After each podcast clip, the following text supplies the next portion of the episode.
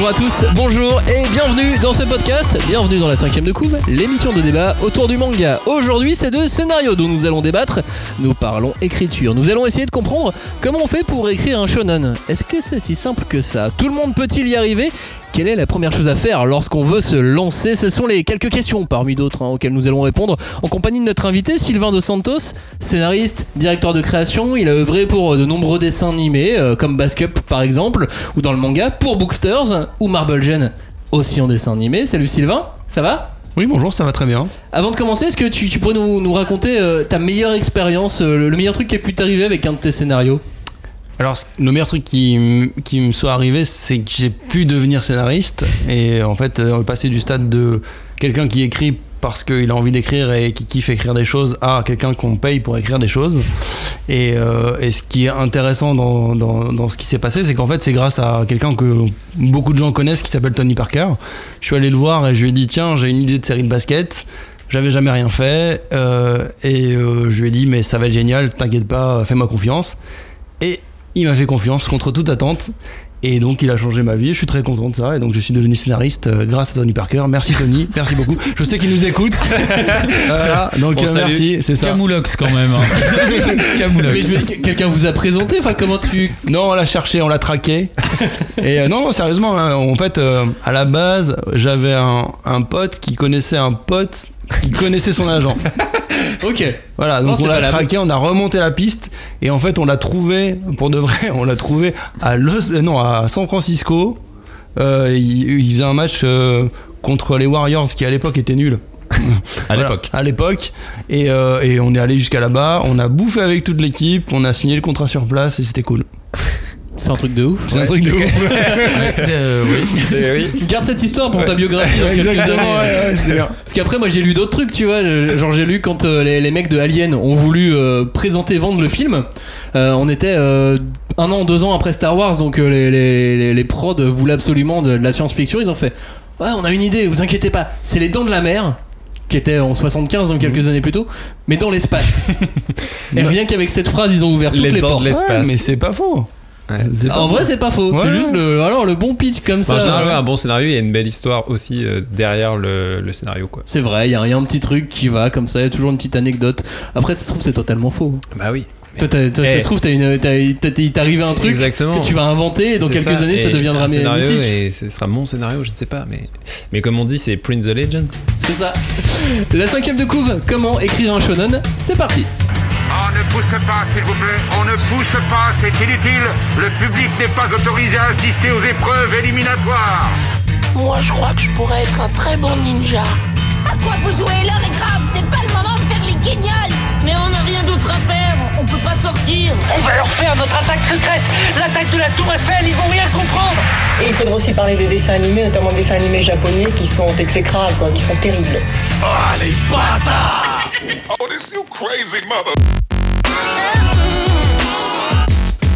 Bonjour à tous, bonjour et re-bienvenue dans la cinquième de couve, l'émission de débat autour du manga. Le podcast où nous allons disséquer, dépecer, charcuter et aimer les scénarios de shonen, les scénarios tout court en fait. Euh, pour parler écriture, accueillons celui qui aime écrire sur les murs avec, euh, avec, avec l'encre de Seven, car comme il aime nous le rappeler, il vient de la rue, un petit peu comme les Kids United. Salut Cagnard Pire présentation de l'année. Là, pire présentation. Attends, mais- tu n'aimes pas écrire sur les murs avec l'encre de Et tu, et tu viens pas de la rue? Oh, Non, mais les Kids eh, United. calmez-vous là. Moi j'en connais un des Kids United, il est. enfin, euh, voilà. Il est ghetto. Ouais, il est ghetto. ghetto. Ouais, ouais. Ouais, bah, c'est moi qui les ai formés. Ouais, c'est ça. Ouais. Mais j'ai jamais rien écrit sur des murs, euh, enfin. Bah euh, tu viens de la rue mec. Bah Moi, ouais, oui. je viens de la rue, je vais pas saloper ma maison non plus. Pour parler écriture, bonjour à notre esthète du mot, esthète de la lecture, esthète de... Bon, oui, esthète tout court. Salut Robin, Salut, ça va? Ça va. Et vous? Bien, très très va bien. bah ça va et toi Ouais, moi je suis assez satisfait de mon introduction. Ça, me va bien. Ouais, c'est vrai. Et donc vous l'avez entendu, nous avons un invité, il a redonné ses armes de noblesse aux, aux billes. Grâce à l'écriture, les toupines ne vendront bientôt plus rien face à lui. Ah, Bonjour Sylvain. bonjour. Sylvain Dos Santos, donc euh, Basket Up, Marble Gen, Booksters, bientôt d'autres. Oui, bientôt, bientôt d'autres euh, très cool, ouais, qui sont, qui sont en préparation, ça va être super bien. Du, de la grosse chaîne, de la. Ouais, en fait, on a, bah, on a Droners qui est bien engagé, sur lequel il y aura aussi du manga, puisqu'on s'en peut l'annoncer, ce sera aussi avec Kana. Euh, voilà. Donc ça, ça va être bien. C'est une série, euh, c'est aussi un shonen, c'est de la course de drone, mais beaucoup, beaucoup plus de, de- que ça. Ah, le shonen de course, ça doit être compliqué, Ouais. ça. Ouais, tout à fait. Et puis, euh, et puis, alors une, et puis deux séries aussi qui, qui sont en développement avec des chaînes importantes, bah, notamment euh, une, une série qui est en développement pour Disney, voire probablement Disney qui s'appelle euh, Goal Force, qui est une série de foot, Cool. et, euh, et une série euh, encore pour TF1 qui s'appelle Imago. Et qui est une série d'heroic fantasy, mais une série d'heroic fantasy dans laquelle on va explorer un peu des cultures euh, qui sont assez inexplorées aujourd'hui, mais qui sont énormes et qui sont tellement géniales, qui sont enfin, tout ce qui est culture africaine Ah oui. et nord-africaine. En fait, on va, on va partir en fait sur un royaume qui est très inspiré par l'Afrique et le monde arabe, et, et ça va être assez cool. On, on prépare ça avec TF1, qui est très très force de proposition sur le truc. Et euh, ça va pas apparaître encore parce qu'on est juste en dev, mais ça va être super. Oui, donc en fait, t'arrêtes pas d'écrire. T'as une équipe, euh, vous- Voilà. vous êtes 10 000 et vous faites que ça, quoi. Euh, on n'est pas 10 000, donc je fais que ça. Ils sont peut-être 10 000 dans sa tête. Non, ouais, ouais, ouais. En fait, pour tout, ce qui, pour, le, pour tout le début, malheureusement, et heureusement, entre guillemets, parce que c'est un vrai kiff, euh, c'est c'est un peu que moi. Et après, ben, dès que dès qu'on com- dès qu'on a plein d'épisodes à écrire, bah là, effectivement, on a toute une équipe qui, qui arrive et, et- et c'est c'est un vrai plaisir. On va parler d'écriture, t'inquiète pas. Hashtag 5DC pour réagir, hashtag 5DC sur les réseaux sociaux, sur Twitter, hashtag 5DC. Le groupe de débat autour du manga, ça c'est sur Facebook. Vous nous retrouvez sur YouTube, vous nous retrouvez un petit peu partout. Puis euh, la cinquième de couve.fr, ça c'est euh, le site internet. Pareil, si vous voulez euh, nous faire lire vos histoires et que vous voulez nos avis, euh, n'hésitez pas. hein. une fois que vous aurez plein de petits tips comme ça dans cette émission, vous nous envoyez vos histoires. Euh, pas trop longues euh, Je- au début, je genre lirai le pitch. Je lirai tout, promis. Et, et on va tout lire. Cette émission est donc entièrement consacrée à l'écriture. Pour parler écriture, on a eu envie de, de- de parler donc avec un docteur, un, un auteur multimédia. Oui. Ça tombe bien, Sylvain, t'as fait mille choses. T'as écrit pour plusieurs supports, plusieurs médias. On a décidé de, de- de couper ça en plusieurs parties. On va parler de pitch, de point de départ, de personnages, d'idées, de découpage, de narration ou, ou de messages. Oui, donc voilà. Vous les auteurs, vous aimez faire par des- passer des messages. Donc on va voir s'il y a vraiment des messages dans toutes tes œuvres. Tout à fait, il y a trop des messages. Ouais, c'est ce que vous essayez de nous faire croire. Donc, Ouais. Comment on écrit un shonen? Est-ce que c'est vraiment facile? On va tout vous dire. Et on va même démarrer par, euh, par le point de départ, par l'idée. C'est toujours par là que tu démarres finalement par le, le- pitch.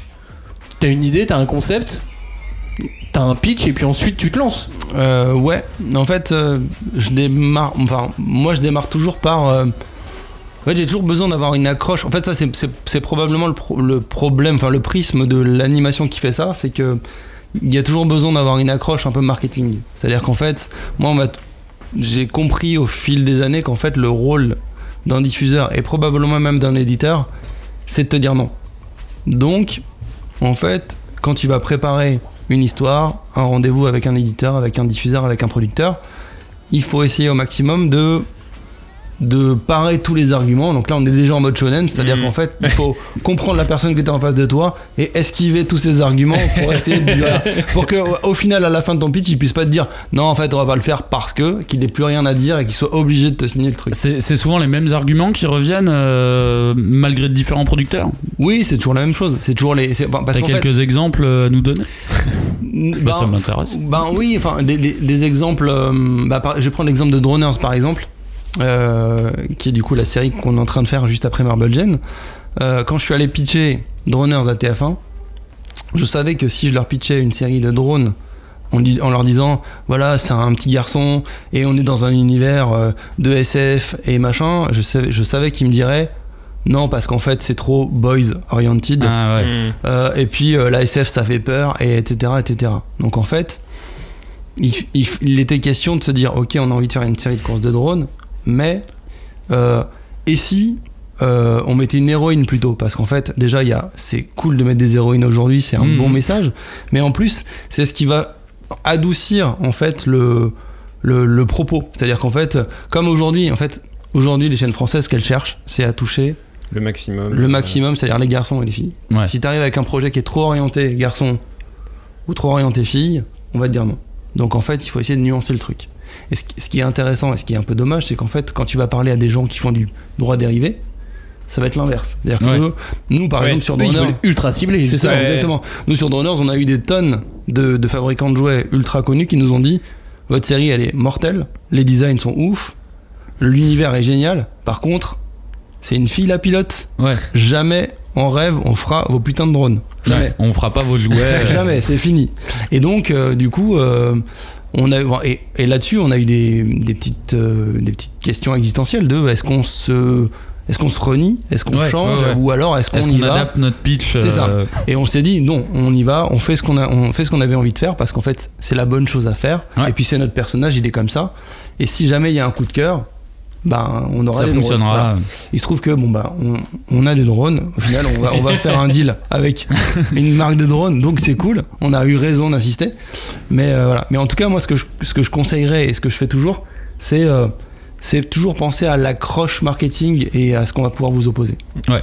Euh, En même temps, c'est un truc, j'ai l'impression qu'on voit beaucoup dans le manga, et quand je dis dans le manga, je pense aussi à la littérature young adult, c'est qu'il y a souvent ces récits high concept Ouais. qui euh, tiennent, et quand on dit high concept, ça veut pas dire qu'il n'y a pas d'histoire, Mm. mais euh, qu'il faut que le pitch soit vendeur en une phrase et Ouais. soit accrocheur en une phrase. Est-ce que toi tu te concentres du coup d'abord sur ce high concept, euh, des drones dans l'espace avec un mec ou une meuf, ça Mm, c'est ouais. vous qui le, qui le ferait, ou est-ce que euh, tu commences plutôt par euh, plutôt par euh, l'histoire, on va dire à proprement parler, l'univers et compagnie, ou tu penses tout de suite à voilà mon pitch en une phrase. euh, Je pense à mon pitch tout de suite, en fait. Parce Ouais. que si je peux pas le pitcher, en fait, c'est peut-être un défaut, hein, mais si je, si je sais que je peux pas le pitcher, je sais que je peux pas le Ouais. vendre, et si je peux pas le vendre, ça, ça, vaut pas sert le à coup. rien. Bah, je crois que ouais, c'est Spielberg qui disait qu'une bonne histoire, faut Ouais. que ça, se, euh, ça puisse se pitcher en une phrase. quoi. Oui, il y a aussi Et- ça, c'est qu'en fait, en vrai, si tu peux pas le pitcher simplement, si ton concept il est pas fort, c'est que quelque part il y a un, il y a un truc, qui va pas. ouais. ça. Donc, euh, mais, mais c'est vrai que c'est un peu, entre guillemets, c'est peut-être un peu, un peu triste de se dire euh, je commence comme ça, mais moi je sais, je sais pas fonctionner autrement que. Non, je suis pas sûr que ça soit triste parce que je pense qu'en librairie, c'est à peu près le même concept pour un libraire qui doit vendre une série Ouais, à un ouais. lecteur. Je pense qu'il y a ce truc aussi de il faut que en une phrase, t'aies accroché l'attention Ouais, de la voilà. personne Ouais. qui est devant toi. Mm. Après, t'as le temps de développer t'es pas ton forcément truc, tout dit, mais t'es dit suffisamment Ouais. pour que la personne dise pour l'accrocher. Ouais, mais il y a peut-être des contre-exemples. Genre, je- pense à As de Promise Neverland. J'ai j'ai pas une phrase. euh, Oh. Ah, il y a quand même, il y a quand même Ouais. un high concept. Ouais, euh, c'est des enfants, ouais, c'est du bétail. Bah, il y a des enfants qui euh, réalisent qu'en fait ils sont du bétail destiné à des monstres et du coup ils vont essayer de s'évader. Tu vois, t'as quand même Ouais, un si, truc. ouais. euh. Ça peut se résumer. Non, mais après, il y a des trucs. Enfin, il y a des trucs One complètement. Man, ok. euh, ouais. Non, mais. Bah limite c'est le c'est le high concept le plus pété de l'histoire bah One oui, Punch oui. Man et ça marche à mort tu vois Bah, bien sûr. Et il t'arrive de, de- de faire des, des boulots de commande où ça t'est arrivé dans, dans le passé Non. Non Non, non, parce qu'en fait. euh, Moi je me demande, quand, quand- dans ce cas-là, quand tu fais un boulot de commande, t'as pas ton concept, t'as pas ton idée, du, du coup c'est quoi ton point de départ Enfin, comment tu. Bah là, Bah- faudrait essayer de se placer. euh, Ouais, honnêtement, pour le coup, c'est vrai que moi, je suis pas un vrai scénariste. En fait, enfin, entre moi, je suis un créateur de séries. C'est-à-dire qu'en fait, euh, je j'ai jamais vraiment écrit pour des séries qui sont pas les miennes. Enfin, ou à la marge. Euh, T'étais voilà, toujours au Ouais, début du ça. projet euh, Donc en fait, c'est vrai que l'exercice d'avoir une Bible et d'écrire dessus en disant ce qui, ce qui arrive à 99% des scénaristes d'animation. hein. Euh, et ça, c'est probablement un exercice intéressant, mais c'est c'est pas quelque chose qui m'est arrivé. Donc je serais pas capable de dire. euh, bah, enfin, en gros, après, euh, voilà, il faut juste digérer le truc et, et le, et le faire du mieux que tu peux. De toute façon, si tu. Le, le principe, moi, ce que j'essaie de dire à tous mes scénaristes et à tous les gens avec qui je bosse, c'est si vous vous éclatez pas quand vous le faites, c'est que ça va être nul. En fait. Ouais. Moi, je sais que chaque script que j'écris, euh, même si au final euh, euh, c'est pas c'est pas la meilleure histoire du monde, etc. Je sais que je peux pas m'empêcher de d'écrire un truc, de me lever, de le mimer, de me rasseoir, de le réécrire, etc. Ouais, de Et le kiffe, vivre, tu vois, je le vis. Et si je, si je et un- tous les épisodes que j'ai écrits où j'avais pas ça, ça l'a pas fait. Alors du coup, vu que t'es euh, vu que t'es bah, très souvent voire toujours à l'origine de tes propres euh, projets, est-ce que t'as une espèce de, de coffre à pitch En- quand je parle d'un coffre, je pense à un, fichier Excel, un fichier Word, un truc, Des un truc où, algorithmes. euh, ouais, une sorte de, de, de, de- de fichier où euh, t'as déjà euh, plein de pitchs d'avance que t'as plus ou moins avancé, tu vois, Mm. mais euh, des, des- est-ce que t'as des idées d'avance comme ça? Est-ce que t'as un endroit, même secret dans ta tête, où euh, voilà, t'aurais déjà tous tes pitchs d'avance, enfin pas tous, mais De, euh, de pitch de série ou pitch de script dans une série? De con. Bah plutôt De pitch concept, de création d'univers quoi. Ah ouais. Enfin de. ouais. Euh, oui, oui, je- j'ai pas quoi. mal de trucs. euh, Enfin, alors pour le coup, j'en ai pas tellement euh, d'avance, d'avance. Euh, mais il y a forcément des trucs. euh, euh, qui sont, qui sont ouais, des, des séries que j'aimerais bien faire et que je me demande comment je vais les faire. Bookstars, Bookstars, c'est le meilleur exemple. C'est-à-dire que Bookstars, pour moi qui ai commencé dans l'anime, euh, pour moi Bookstars c'était une série d'anime. Et puis euh, je me suis vite rendu compte que ça allait pas être facile à vendre. Et du coup, ben, on a fini par le faire en édition. C'est une série que t'avais imaginée il y a combien de temps? Oh, euh, Bookstars, je pense que ça doit être. je sais pas, 2000. Enfin, il y a bien. Il y a facilement 10 ans, ouais. D'accord. Est-ce que tu peux me donner ton adresse du coup maintenant Non, parce que j'imagine qu'il doit y avoir d'autres idées qui traînent Ouais. comme ça. Non, non, il y a 10 ans. Et euh, la, la plus vieille série, je pense, que la plus vieille idée, je pense que c'est euh, Imago, la série qu'on est en train de faire Ouais. avec TF1, Mhm. qu'on vient de signer. Imago, je l'ai écrit en 2007. Ok, d'accord. Alors ça s'appelait pas Imago à l'époque, mais le concept, enfin, par exemple Imago, quand tu parles de high concept, etc. Imago pour moi c'était Aladdin, Pokémon, blaf. Blaf, battez-vous. Ouais, en gros on va faire, on va prendre tout ce qui est mythologie orientale, Mm. avec le côté Aladdin, lampe, Les djinns, les- les djinns, etc. Et on va dire, et si en fait on avait des gamins qui avaient tous une lampe ou un objet qui leur est cher avec un djinn dedans, et s'ils pouvaient se taper avec, ça serait génial. Ouais, stylé. Voilà.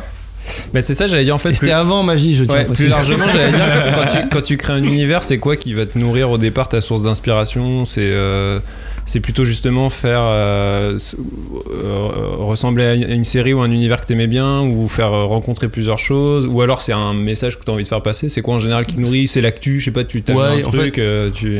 En fait, c'est pas il n'y a pas l'idée de en fait c'est l'actu et tout, mais c'est vrai qu'on se rend compte en ce moment que quand même beaucoup de trucs que j'écris sont quand même assez euh, euh, écolo Ouais. en fait, sans que moi j'ai une conscience écolo de ouf ou que ou que je me dise il faut que je fasse passer ce message parce Bon, que enfin, machin. Booksters, vous niquez beaucoup de papier quand même. Ouais, mais Oui, c'est du papier recyclé. Ouais, Ah ouais, c'est vrai, c'est ouais, enfin on l'a pas dit, c'est pas, durable. c'est pas précisé, mais effectivement voilà c'est c'est du papier recyclé. Non mais voilà, enfin il y, a ça. Et après en fait quand on parlait de bon pitch, en fait le deuxième truc, le côté concept, le deuxième truc auquel je pense avant même de penser à l'histoire, c'est l'univers. C'est-à-dire que pour moi le plus important que tu peux faire quand tu quand écris une histoire, en vrai c'est pour moi c'est pas l'histoire, c'est l'univers dans lequel dans lequel ça se passe. Mm. Et euh, si tu trouves pas un univers qui est vraiment euh, classe et euh, et qui est singulier, à ce moment-là, c'est très difficile pour moi de d'avancer, d'écrire un truc. Voilà. Donc c'est l'histoire, elle arrive en tout, tout, tout, tout dernier en fait. T'as le pitch, t'as ton univers. Tu penses d'abord aux petits détails dans l'univers ou ensuite tu te lances sur un plan? Non, c'est vraiment les petits détails dans l'univers. C'est Donc genre vraiment- tu vas penser euh, à la météo dans l'univers, Ouais. tu vas penser à comment on s'habille dans cet univers, à ce genre Mhm. de choses. Ouais, c'est vraiment. Après, ça, c'est mon côté euh, euh, vieux euh, maître de jeu de jeu de rôle. Mais il y a un côté vraiment euh, créer un univers euh, géopolitique. euh, euh, euh, je fais toujours des cartes, je fais toujours des trucs. La Avant façon même dont fonctionne. euh, comment ça fonctionne, j'ai besoin de savoir un peu. euh, Bah, a- les détails euh, qui vont rendre crédible. Euh, Il y a rien en fait qui me saoule plus euh, dans, quand je regarde une série, quand je lis un livre, quand je fais un truc, que de me dire que c'est un genre de village Potemkin où du coup tu, tu sais que là l'histoire elle est là. Et après derrière si tu, si tu regardes à droite à gauche en Ouais. fait il y a rien y a rien en dessous tu C'est vois, cloisonné, c'est euh, cloisonné. c'est pas- genre il faut aller là mais si tu vas là euh, t'es dans la merde. Non.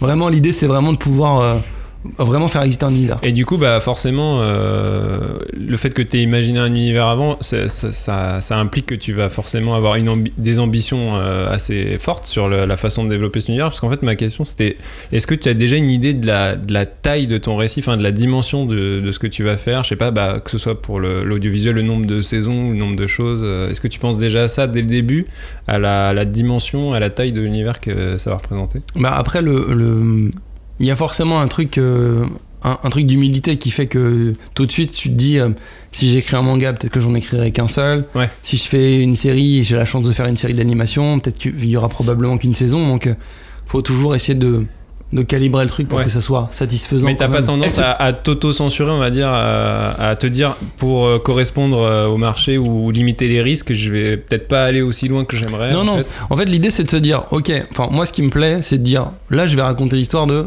ces gamins là de cette personne là par contre il y a des tonnes d'histoires à ouais, raconter Il y a Ouais. d'autres strates dans il ce y que a t'as avant, préparé. Ouais. il y a après, il y a à côté, il y a en bas, il y a, il y a droite à gauche et tout. Et donc là, je raconte ça, mais après, peut-être qu'en édition, je raconterai autre chose. Ouais, ok. Et, et etc. Donc euh, du coup, ça te permet d'être assez euh, réaliste en termes d'arc narratif pour le format que tu traites, Mhm. Mais d'être assez ambitieux parce qu'en fait, tu dis bah Ouais, En ça vrai, mon des univers, possibilités c'est ça. euh, cas il est solide, il existe. On plante toujours des trucs. Par exemple, euh, bah, encore une fois, dans Droners, on a ce côté course de drone, on a ce côté. euh, euh, donc, une course parce que euh, il y a un genre de génie qui, qui cherche son successeur. Et puis, dans le décor, alors pareil, la grosse influence de Breath of the Wild, mais dans le décor, il y a plein de ruines d'une civilisation qui s'appelle la civilisation Aqua. On n'en parle Ouais. pas. Vous Ouais. le posez là, Voilà. c'est posé. Ils sont là, etc. Et on se dit, si on, on, on- on- on nourrit un petit peu en info euh, petit à petit, c'est clair que dans le manga, on va en parler un peu plus, etc. Et puis peut-être que quand on va faire une saison 2, ben là, Hmm. on pourra, On pourra vraiment ce- développer, le truc. Et la frustration, tu, tu, tu la gères comment? Parce que t'as- forcément une frustration, t'as envie de raconter plus que ce que ce qu'on te laisse faire ou pas? Ben for- forcément, forcément, t'as toujours envie de raconter plus. euh, c'est euh, après, moi, je, serais quand même, euh, je serais quand même un peu gonflé de parler de frustration, alors que euh, j'ai quand même la chance de faire ce que je fais. Enfin, euh, c'est- la vie. Enfin, c'est-à-dire que tu fais, euh, tu fais, tu fais ton histoire, tu, l'écris du mieux que tu peux, tu la, tu la mets en forme du mieux que tu peux. Si jamais tu t'as la chance de trouver ton public, ben ton- tu recommenceras. Euh, et puis si jamais, euh, si jamais euh, pour une raison ou pour une autre, il n'y a pas de suite, bon bah c'est comme ça. euh. ce qu'il faut essayer de se dire, c'est au moins dans la, dans ce que j'aurais fait, ce sera au moins fini quoi. Il y aura Ça sera complet, voilà, euh. ça. Et à ce moment-là, t'as aussi, euh, quand tu, tu as ton univers, t'as ton concept, t'as aussi les buts, le, les conséquences aussi de, de ce qui va arriver au personnage? Oui, alors le problème c'est que sur euh, en France, pour le coup, on a un gros problème avec le avec le feuilletonnant. Oh qui, oui. qui, est, qui est de moins en moins problématique. hein. Quand même, il y a vraiment des bonnes raisons d'espérer. Je pense même que le mot feuilletonnant, on l'a inventé il y a 5 ans seulement. Ouais, ouais, bien Ouais. sûr. ouais, Ça évolue, non, mais c'est vrai, C'était pour évolue. expliquer qu'en fait, il y avait un truc où ça se suivait, alors que c'est- avant, ça enfin, les choses se suivaient normalement. C'était c'était logique. Maintenant, Hmm. oui, on était obligé de faire un mot pour on l'expliquer. ouais, ouais, ça. Et donc, on a, il y a un petit problème avec ça, euh, mais euh, ça va mieux. C'est-à-dire qu'effectivement, l'arrivée de Netflix, l'arrivée de- aussi de Netflix et des, et des sites de rattrapage de chaque chaîne, Mm. euh, annihile un peu le- le- l'argument que toutes les chaînes nous ressortaient systématiquement, qui était on a une étude, une étude qui a été faite je sais pas quand, je sais pas par qui, On va les retrouver, ces mecs. mais hein. voilà, on, va va les retrouver les gars, et voilà, ils vont passer en salle quart d'heure. non, mais en fait, qui était apparemment, voilà, une étude sérieuse, peut-être que c'était vrai, j'en sais rien. Non, Euh, On sait que c'était un petit peu fallacieux aussi ouais. comme argument de Ouais. euh, si c'est feuilletonnant, euh, ça ne plaira pas. Bah, il y avait cette idée que, en Ouais. gros, sur 26 épisodes, les enfants n'en suivaient que 7 ou 8. Et que donc, euh, il, bah, il fallait qu'ils puissent euh, systématiquement tomber sur un épisode et ne pas se sentir perdus. Ouais. Donc, on a inventé euh, le semi-feuilletonnant. Le standalone. C'est euh, ça, le- voilà.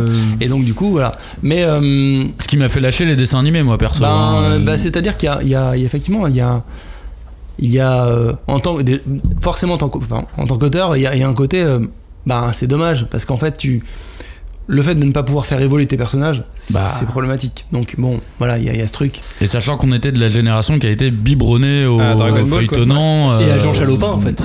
Ouais. Et Jean Et- Chalopin, il se lâchait quand même, hein, malgré tout. Sur les Ulysse 31. Ah bah oui, Ouais, non, mais là, pour euh, le coup, c'était c'était Bah, déjà c'était, du- feuilletonnant. c'était complètement feuilletonnant. Ah oui. Ouais, Bah, Après, ouais. c'est, c'est logique, en fait, c'est logique que quand tu, quand tu suis l'histoire de, de- d'un groupe de personnages, t'as envie de savoir euh, ce qui leur arrive et, et t'as envie de les voir évoluer, et etc. etc. Bah, T'as envie de les suivre. voilà.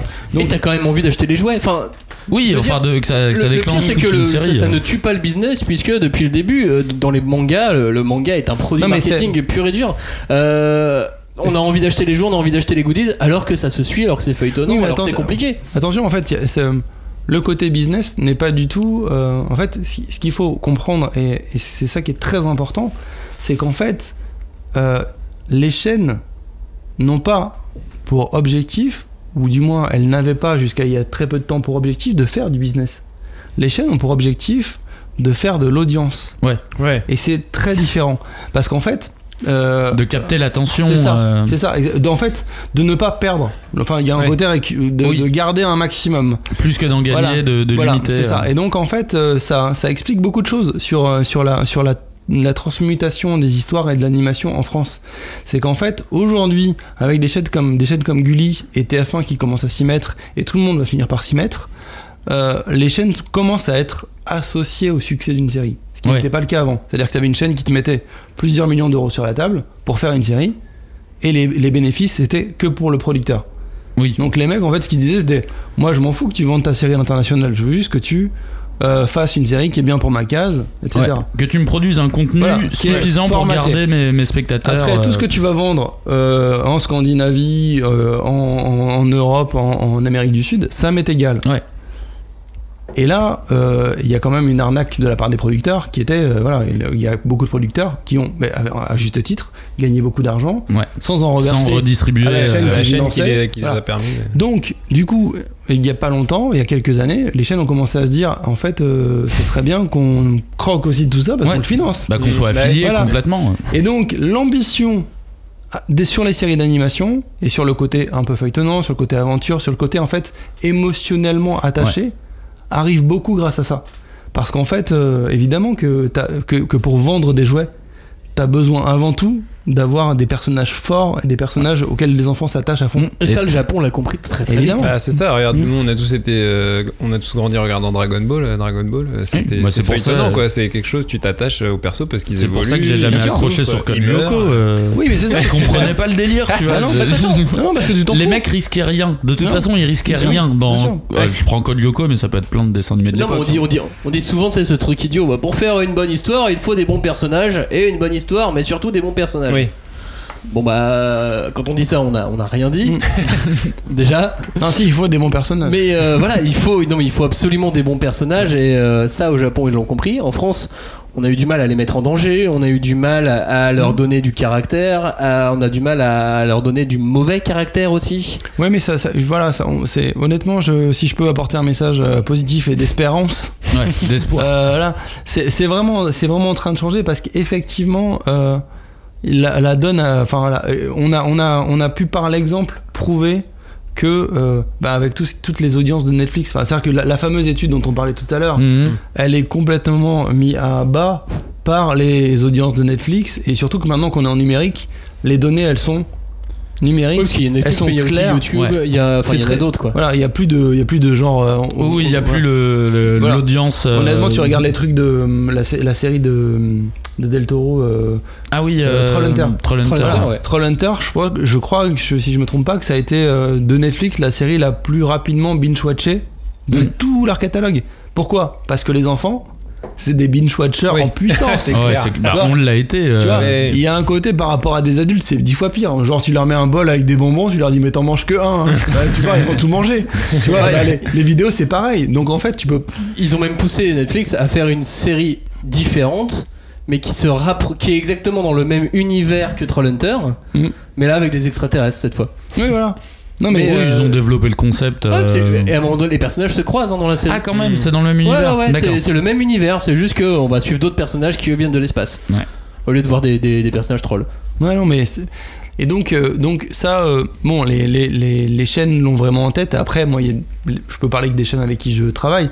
Donc, principalement, euh, voilà, je sais que bah, chez TF1, ne serait-ce que entre le moment où, euh, où on a commencé à travailler sur Marble Gen et le moment aujourd'hui où là, on, on est en plein travail sur Droners et où on commence à travailler sur Imago, Ouais. les choses ont radicalement changé.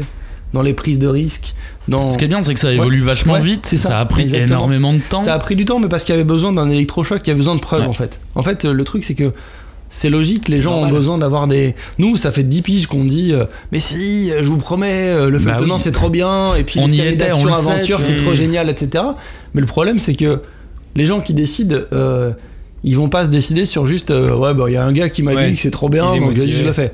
Ils, ils- ils se décident sur des choses qui sont, qui sont concrètes, des chiffres et les chiffres qu'ils avaient Et devant, le- voilà, dans leurs yeux. Quoi. Et donc maintenant, et la, la série qui a tout mis par terre en France, c'est Miraculous Ladybug. Parce que Miraculous Ladybug, pour le coup, c'est une série qui est à la fois inspirée beaucoup d'une Magical Girl et à la fois beaucoup d'une mécanique de, de super-héros. Ouais, de Sentai. euh, Voilà. Très, voilà. Et, euh, et, euh, et c'est un carton monumental en France, à dans, dans- à l'étranger aussi, c'est, enfin, dans le monde entier, c'est un carton. Et les audiences, euh, je, je parlais du coup avec le directeur des programmes jeunesse de TF1, qui s'appelle Yann Labasque, et il me disait, c'est impressionnant, on a des audiences sur Miraculous Ladybug de femmes de plus de 14 ans Mais sans blague qu'on n'a jamais. Et qui, font- qui sont pratiquement aussi. Il s'appelle- il s'appelle comment ce mec Yann Labasque. C'est- T'as son adresse On va aller discuter avec lui. Arrête de vouloir les adresses de tout le On monde. peut tout à fait discuter avec lui, il est très gentil. Et, euh, et- et ça fait partie justement des gens qui, qui sont un peu, du coup, d'une nouvelle génération. Ouais. Parce que du coup, effectivement, il y a eu un changement de direction aussi chez TF1, euh, d'une nouvelle génération et qui font bouger les choses. Et c'est vrai que bon, bah, ça fait du bien. Pour en revenir sur l'écriture, ça, ça serait quoi l'élément prépondérant pour faire un bon personnage? Pour, euh, que- pour un héros? Pour un héros ou pour un sidekick ou pour un antagoniste hein Bah, du coup, c'est pas les mêmes, mais moi, moi ce que j'aime, ce que je trouve prépondérant pour un héros, c'est c'est qui c'est les défauts. En fait, c'est vraiment qu'on ait des personnages avec beaucoup de défauts, beaucoup beaucoup, euh, qui, qui font qu'à la fois, alors il y a toujours ce côté très shonenesque, nous, moi dans ce que j'aime bien faire, c'est-à-dire personnage qui est très débile. Et puis quand euh, voilà, quand il s'agit de Et il y va. de Quand aller à la et là, bagarre. euh, mais Pas de question, on y va. C'est ça. Moi, ce que j'ai, moi, euh, un personnage avec lequel je m'amuse le plus en ce moment, bah, comme on est sur Droners, du coup, je parle de Droners, mais c'est vrai que Corto, c'est une, donc c'est notre héroïne, c'est une fille, et c'est ultra marrant parce que elle est, elle est vraiment débile. Enfin, c'est vraiment un personnage qu'on a, dont on a plaisir à. Eh, tu sais, c'était un des principaux, euh, une des, des choses principales qu'on reprochait à Naruto dans la presse quand ça sortait à l'époque, c'est qu'on disait, oui, mais ce personnage est débile. Bah oui, mais. Ouais, mais en même temps, c'est ce qui Mais nous a un génial. peu tous Ouais, associés c'est à ce qui lui. Bah c'est oui. ce qui, c'est ce qui, ce qui est très bien aussi dans, dans un manga français qui, est- qui est sorti au mois d'avril, euh, qui s'appelle L'île Berry. Euh, une autre œuvre euh, Oui, ça a l'air bien, ça. Je l'ai pas lu encore, mais très bien. bien. Une héroïne pareille, elle est, elle est un peu débile, mais elle est géniale. Bah, Seth de Radiante, euh, il est débile. Oui, euh, Et il est génial. C'est ça. Et donc. euh, Ok, débilité, c'est bon. on le note, on le note. bien, un- un bon parce qu'en fait, à la fois, en fait, c'est, il y a rien de pire qu'un, qu'un personnage, euh, qu'un personnage principal fade. Hmm. C'est c'est hyper, c'est hyper chiant. Et du coup, là, ce qui est bien avec des personnages un peu, un peu, un peu débiles, avec vraiment des fêlures, des défauts, etc., c'est que tu peux vraiment euh, être beaucoup dans la comédie avec eux et à la fois, euh, et à la fois. euh, Non mais je vais te donner un contre-exemple euh, sur une sur une œuvre française euh, en manga et en animé par exemple le personnage de Yugo dans Wakfu il est plutôt euh, plutôt poli plutôt neutre Oui. au début alors effectivement il a des fêlures mais Non, Ouais. c'est vrai qu'il est lisse. Il est, euh, Hugo, il, il est assez lisse. il a l'air lisse et il sert plus la, soupe à, à Pimpin et ouais, mais c'est pas quoi. pour rien que Pimpin, c'est un des persos euh, préférés des, euh, des spectateurs. Après, il y a, il y a plusieurs, euh, il y a plusieurs, euh, il y a plusieurs façons d'a- d'appréhender son groupe de héros. Moi, personnellement, je trouve que c'est dommage de, de donner euh, un, bah, un côté euh, insignifiant à ton, à ton personnage principal, alors que et faire briller les, ceux, ceux d'à côté, en fait. Mm. Mais après, euh, ça marche. Hein. Mais du coup, en fait, ouais, voilà, toi, en tant que scénariste, quand tu crées un univers et qu'au bout d'un moment tu vas faire vivre des personnages dans cet univers, tu les fais naître comment tes, tes personnages? Tu les Est-ce que, est-ce que, il y a un moment donné, il faut répondre quand même à des archétypes, te dire, bah, pour que mon univers fonctionne, il va falloir que je fasse euh, des personnages qui répondent à tel le critère. petit rigolo Le petit rigolo, le mec badass, le mec ténébreux, le, le héros débile, j'en sais rien, tu vois. Et, euh, et, et est-ce que tu fais une nuance, bah, par exemple, entre un archétype et un cliché, tu vois? À quel moment un personnage peut être utile en tant qu'archétype, mais il faut pas qu'il verse dans le cliché? Bah, c'est, pour moi, c'est des choses différentes, en fait. Enfin, je, après, c'est peut-être des problèmes, euh, pour le coup, de de sémantique ou de vraiment de, de, de ce qu'on peut accorder au mot mais pour moi le côté cliché ça va être plutôt sur des choses euh, euh, vraiment euh, culturelles ou ethniques ou des choses comme ça. Où on dit évidemment le perso parce qu'il vient de là ou parce qu'il Ouais, est comme ça on va lui faire faire ça. Le côté archétypal bon on- si on est dans du shonen euh, on va Bah, pas on va pas- on, va, pas passer à côté ça sert à rien. C'est moi je moi je trouve qu'il y a rien de plus débile que euh, que justement de c'est souvent ce que je reproche à beaucoup de types de films français le côté euh, t'as voulu faire ce type de film et puis euh, en fait tu vas tu, tu sais que il faut, il faut que ça passe par là, il faut que ton personnage soit comme ça, il faut que ça fasse ça pour que le film soit réussi. Hmm. Et ben tu vas pas le faire parce que tu Ouais. veux Oui, pas tu veux être casser comme les autres, veux- etc. ouais, voilà. Il y a rien de plus idiot que casser les codes si t'as pas une idée très intéressante derrière ça. Ouais. Voilà. Casser pour casser. Voilà, euh, casser pour casser, ça ne sert à rien. Et moi, je trouve que. Enfin, après, du coup, je me dis pas, tiens, il me faut ça ou ça. Mais je constate que dans les persos que j'ai, ils répondent souvent à des archétypes qui sont très connus et qui sont très, très, très courants dans le shonen. Après, euh, Et après, tu vas pouvoir jouer justement les petites nuances là-dessus, c'est ça va après il faut pouvoir euh, creuser ces personnages. En fait, en gros, pour moi, c'est pas grave si ton personnage a l'air euh, un peu simple ou monolithique, si par ailleurs, t'es en capacité de creuser un peu le truc et, Hmm. et d'aller chercher à droite à gauche. Bah justement, euh, à propos de, ce point-là, je me demande jusqu'à quel point quand tu élabores tes, tes personnages, on va parler vraiment de tes personnages principaux, à quel point tu euh, élabores la, psychologie et le background du personnage. J'ai entendu un scénariste, alors c'est un scénariste de, de- cinéma, en parler il y a pas très longtemps, donc c'est un mec qui fait beaucoup de cinéma de genre. Et du coup, lui expliquait que quand il créait un personnage, il créait toute sa mythologie. Mais vraiment tout, euh, qu'est-ce qui lui arrivait à 10 ans, qu'est-ce qui lui arrivait à 20 ans, qu'est-ce qui lui arrivait à 30 ans, qui sont ses cousins, qu'est-ce qu'il a vécu? Bon alors lui bosse beaucoup dans le polar, donc j'imagine que c'est forcément, ça affecte la construction de ton personnage, mais je me demandais toi, dans le cadre d'un shonen, donc dans un récit où on sait que ton personnage va grandir, à quel point tu, euh, à quel point t'approfondis son background et sa psychologie? Ben, euh, en tout cas, le, bah, le background, enfin pour moi, le background, c'est ce qui va présider à la, à la, à la psychologie. C'est-à-dire qu'en fait, mais effectivement, moi, j'aime bien savoir, euh, là, comme en général, on s'adresse, enfin, on traite plutôt de personnages qui sont enfants. Le, la backstory, elle est relativement euh, limitée, Mhm. mais c'est toujours intéressant de d'écrire toute leur histoire. D'ailleurs, c'est souvent ce qu'on m'a un peu reproché euh, dans ma façon d'aborder les choses. Moi, souvent, les gens qui lisent mes bibles de base trouvent que c'est toujours trop compliqué. Parce Ouais. qu'en fait, ce que j'aime bien faire, c'est c'est qu'effectivement, chaque personnage, on, on comprenne qui il est en, en comprenant ce qu'il a vécu. Bah, lui disait que chaque personnage peut devenir un spin-off à n'importe quel moment. Exactement, Au moment où il l'écrit, quoi. En fait, moi, je dis un truc euh, à mon équipe de scénaristes, et c'est plutôt pour les méchants. Mais euh, je leur dis toujours, euh, à chaque fois que vous créez un nouveau méchant, pensez toujours que ça peut devenir un des personnages principaux. Ouais, et c'est un des classiques du shonen, ça en plus. euh. En gros, c'est c'est évident que dans tous les méchants qu'on va créer, il y en aura un qu'on aura envie d'utiliser comme sidekick pour la saison 2. Ouais. Donc pensez toujours à ça et évitez de faire des personnages euh, méchants, débiles, machin. Il faut toujours qu'on ait un truc intéressant à trouver et qu'on trouve toujours qui sont cool en fait. On se dit, Ouais. tu vois, c'est c'est la base de la base. C'est. Enfin, on en revient toujours à ça. hein, c'est les personnages et surtout les antagonistes doivent être mortels. Et à l'image des mangaka, tu fais des fiches Les Euh, fiches personnages Bah oui, oui, oui. Pour l'équipe, pour, Ouais, le- je pour tous ceux des- qui vont travailler dessus et tout. Ouais, Euh, encore une fois, hein, le côté jeu de son rôle. âge, sa Euh, taille. euh, Son âge, sa- son groupe sanguin. Ouais, le côté jeu de rôle, j'ai toujours des trucs, ouais, toujours les, les- les citations, les trucs, ouais, mais ça c'est sûr. C'est que c'est le et du coup ça, ça tu les mets dans les bibles, tu les mets euh, ça tu le replaces Ouais. partout, tu le gardes pour toi, pour seulement pour les pour, pour, Ça dépend. pour les, les, les, les gens qui vont écrire travailler dessus. Disons que aujourd'hui j'ai plutôt tendance à garder pas mal les choses en fait, parce qu'en fait je me suis rendu compte que euh, ça, brou- ça embrouillait pas mal. C'est-à-dire que, Ah ouais mais bon il fait 1m65 alors Ouais, du coup ouais, ça. non mais c'est vrai que même tout ce qui est backstory, tout ce qui est truc, etc. J'essaie d'y aller mollo parce qu'en fait, euh, voilà, euh, ça, ça, ça fait beaucoup de trucs. Après, on, bah, on va pas rentrer dans des considérations de ce qu'on, ce qu'on pourrait attendre d'un scénariste, etc. Mais c'est vrai qu'aujourd'hui, j'essaie de livrer les informations au compte-gouttes, les informations importantes, quitte à après moi à réécrire derrière. Ouais, un à revenir dessus, à réécrire. dire, ah, euh, tac, ça, ça va pas, ça machin. Mais je préfère parce que sinon c'est compliqué. Mais du coup, dans de l'animation euh, jeunesse, Ouais. je me demande comment on fait pour. euh, alors, je parle d'animation jeunesse française, bien évidemment. Comment on fait pour présenter un personnage euh, jeunesse avec des failles?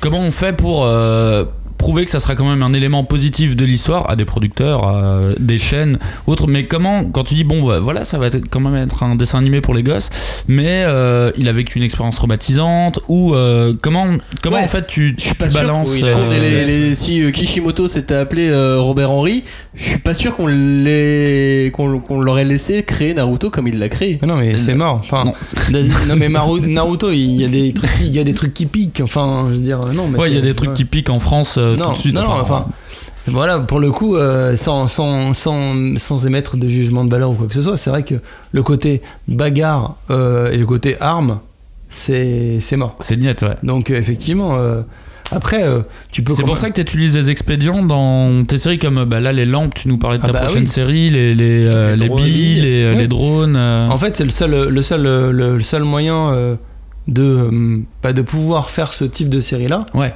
c'est d'utiliser des ersatz de trucs. euh, un dérivé. euh, en disant, bon, il va y avoir de l'affrontement, mais, mais... ça va pas être. Et on pourra même les vendre. Alors que les shurikens, bon, on peut les vendre. mais- on peut les vendre, mais euh, voilà.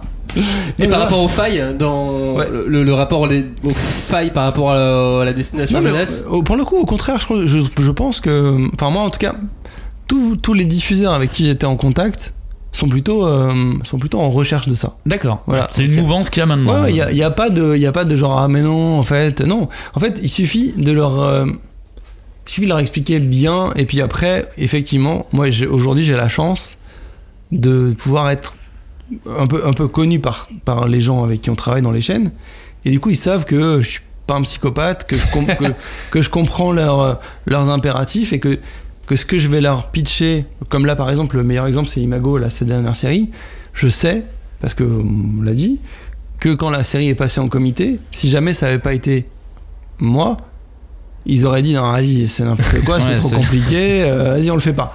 Alors que là, comme j'avais fait d'autres trucs déjà, Ouais. ils savent où je veux en venir, ils savent que je vais voilà. Donc le, le côté faille, je pense que c'est pas un problème. Après, pour le coup, euh, je vais t'es pas obligé de tout mettre upfront, tu vois, Ouais. t'es pas obligé Ouais, de ouais. mettre dedans. Ah, En fait, il a été violé, machin, et tout. Oui, oui, il faut Non, le faire. euh, Tu peux dire que c'est un personnage qui est tourmenté, nanana, et puis après toi tu sais de quoi tu parles, et puis après tu Ouais, peux. ce que le shonen aime bien faire en plus. Tourmenté. Oui, très bien, je vais noter Ouais, tourmenté. Le, le- le bingo, le, mi- le bingo Non, de, vrai, de la tristesse. En vrai, ouais, faut réussir à convaincre les gens que, euh, que la, bah, ça fait un peu phrase de bac de philo, mais que la principale force d'un perso, c'est ses faiblesses, quoi. Vous avez trois heures.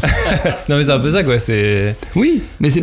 Et en même temps, tout le monde le sait, parce qu'en fait, en général, on s'attache toujours à des personnages en Mais fonction de ce qu'ils subissent, tu vois. Mais c'est vrai que c'est un message qu'il faut arriver à faire Ouais. passer, quoi, en tant que scénariste. Mais, mais là, là, par exemple, sur un épisode de, un épisode de Droners où on a donc cette Corto qui est, qui est un peu, un peu débile de temps en temps, euh, on a tout un épisode où, euh, en gros, on a, un peuple dans l'univers de Droners qui s'appelle les Gratrivages, qui sont un peu, un- comme c'est un peu, comme c'est un univers maritime, etc. Mhm. Ils sont un peu les, les- des gitans de la mer, quoi. Ils Mhm. récupèrent des épaves, ils en Ouais. font, ils bricolent, etc. Donc il y a une équipe dans la compète, une équipe de Gratrivage. Et, euh, et on a fait un épisode sur les préjugés. Évidemment, il y a un truc qui se passe. Évidemment, tout le monde dit bah, et c'est eux, forcément, c'est des gratrivages, ils ont mauvaise Ouais, réputation, etc. Et ce qu'on aurait pu attendre euh, d'une série un peu plus classique ou machin, c'est que du coup, Corto euh, s'érige tout de suite en disant non, c'est pas vrai, vous Ouais. avez des préjugés, etc. Et nous, ce qu'on a eu envie de faire, c'est elle, elle fonce, elle dit Ouais, bah ouais, ouais, attends, il ouais, y a pas de fumée sans feu, les mecs. euh, moi, je suis désolé. J'ai regardé BFM, c'est ça, je non, mais voilà. Et, et pendant très longtemps dans l'histoire, en fait, elle a une pote, enfin dans son équipe, elle a une autre pote qui est elle-même gratte rivage. Et lui dit non, mais attends, vas-y, euh, on sait que bon, quand même, voilà, vous êtes un peu. Vous voilà. prenez votre part. C'est ça, exactement. Et, euh, et, et elle s'embrouille. Et au lieu de dire, tiens, je vais passer tout l'épisode à vouloir prouver que les gratte rivages sont innocents et je suis trop la meilleure, etc., elle va enquêter, mais pas pour prouver qu'ils sont innocents, Ouais. pour Ouais. prouver qu'ils sont coupables, pour, parce que sa pote lui dit qu'ils sont innocents, etc. Et bon, évidemment, quand elle va enquêter, elle va comprendre qu'ils Oui. sont pas coupables. Et, euh, et donc tout va Et bien en se fait, c'est pas la remise en question de l'héroïne que justement. Bah en fait, va- le- moi ce que je trouve intéressant, si Ouais. tu si t'as un message à donner aux enfants, c'est pas de leur dire, euh, en fait, euh, aie raison tout de suite. C'est Oui. euh, peut-être que tu peux te tromper. Réfléchis, Voilà. Peut-être qu'on t'a dit ça, peut-être que, je sais pas, euh, tes parents, euh, ton entourage, etc. T'as dit un truc, mais mais peut-être que c'est pas vrai. Et peut-être que si tu te, si tu, si tu cherches un peu, voilà. Donc en fait, avoir des personnages avec des, avec des faiblesses de ce type-là, qui sont pas forcément des failles ultimes, mais qui sont des vraies, des vraies faiblesses Mhm. de, de, de culture, Humaine, quoi, ça, ouais. humaine, bah c'est, c'est, c'est ce qui rend le, le propos plus fort et ce qui permet de faire une belle série, je trouve. On en parlait un petit peu tout à l'heure, mais pour écrire un- une bonne histoire et a fortiori un, un shonen, est-ce que pour toi c'est pas euh, important d'avoir euh, d'avoir un message? Est-ce que c'est obligatoire d'avoir un message? Est-ce qu'on peut pas juste faire un truc fun? Juste un truc euh, léger Genre, euh, ouais, c'est cool, c'est juste des gens qui se battent avec des billes. pas de message, rien. On y va, juste on se bat. C'est possible de, de ne pas avoir de message, ça arrive. Mais en tant qu'auteur, c'est euh, c'est un truc. Non, en fait, le côté, le côté message, ça a jamais été euh, prépondérant. Euh, honnêtement, je me suis jamais dit il faut que je dise, il faut que je dise ça, il faut que je leur Ouais. dise. En revanche, c'est des faire choses. du mal, c'est mal. Ouais, c'est ça. Après, il y a toujours quand tu fais, quand t'aspires à faire du shonen, il y a toujours cette idée de bah, des dépassements de soi, les valeurs de l'amitié, il y a toujours ces trucs-là qui existent, qui sont qui sont indéboulonnables du truc. Donc euh, forcément, tu vas au moins transmettre ça. Euh, après, euh, voilà, il y a d'autres choses qui peuvent, qui peuvent, qui, qui peuvent arriver. Moi, moi, c'est par exemple, si on prend Bookstars par exemple, il y avait, il y a quand même cette idée de se dire, même si c'était pas l'objectif, euh, de, de, de dire quand même les grands classiques de la littérature. C'est sont cool. quand même mortels. Les, tous les personnages qui existent dans tout ce qui a été écrit, enfin, jetez quand même un petit coup d'œil parce que quand même c'est pas mal. tu vois. Euh, Peut-être que voilà. il- Non, mais dans Bookser, ça fonctionne à la perfection. hein. Ouais. Ça, de, de réimaginer euh, tous ces classiques que tout le monde pense connaître, ça marchait à la perfection. Et en fait, je vais mettre ça en opposition avec, euh, avec Hiro Mashima qui, malgré tout, met quand même quelques messages parfois. Mais Ah bah lui, oui. son message, c'est euh, Venez, on s'en fout, on s'amuse. Ouais, je sais pas si c'est. C'est pas vraiment un message, si c'est léger, tu vois, dans Fairy Tail, dans Eden Zero, c'est léger, c'est. euh, Ouais, mais Allez, venez, toujours- on rigole, on se met sur la gueule. Ouais, mais il y a toujours quelque chose. Il y a toujours. Enfin, c'est pas antinomique de se mettre sur Bien la sûr. gueule. Et euh, il y a quand même toujours. Et que ça soit dans la joie et l'amitié. Ouais, mais, ça. mais toi, Souviens-toi d'Astérix. mais toi, tu, mais toi, tu dirais quand même que le, le message il vient après le. Enfin, l'envie première, c'est pas, c'est pas Non, le message. ouais, L'envie euh, première, c'est toujours de faire quelque chose de fun. Et tout simplement pour une raison très simple, c'est que si je m'amuse pas, ça m'amuse pas. Et, et- et pour le moment, euh, j'ai encore un, un radar pour encore peut-être quelques années qui fonctionne un- à Ouais. peu près bien. Donc en fait, euh, ouais, c'est en gros moi si je si si je- si, si- pour écrire quelque chose, j'ai besoin de m'amuser. Voilà. J'ai pas besoin de dire de, de délivrer un message. En revanche, dans certains cas, genre Booksters, là, c'est plus le, le, le, le message, euh, enfin le, le message de dire redécouvrez ces, ces Ouais, grands mais c'est- personnages. ouais, mais c'est pas, c'est pas l'idée principale. Enfin, Ouais.